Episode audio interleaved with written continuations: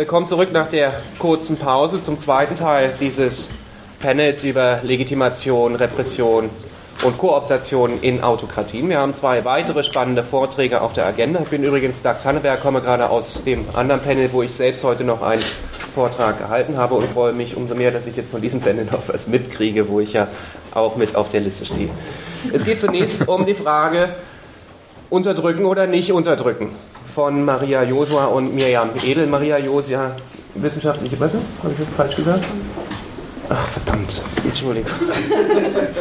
Das ist eben schon äh, falsch von mir referiert worden. Also zunächst geht es eigentlich um die Frage der Stabilität äh, autoritärer Monarchien im Nahen Osten, vorgelegt von André Bank und Thomas Richter. André Bank ist nicht da, sondern nur Thomas. Er wird das heute im Alleingang bestreiten. Und Sie gehen in Ihrem Papier von der erstaunlichen Diskrepanz aus, die wir jetzt im Rahmen des arabischen Frühlings beobachten konnten, nämlich dass es, obwohl in sämtlichen äh, Staaten des oder in vielen Staaten des Nahen Ostens massive Massenproteste auftraten, eigentlich nur die Republiken ähm, in arge Schwierigkeiten gerieten. Und in Ihrem Papier versuchen Sie der Frage nachzugehen, woran es eigentlich liegt, dass die Monarchien so außerordentlich stabil sind. Damit übergebe ich an Thomas das Wort und freue mich auf einen spannenden Vortrag.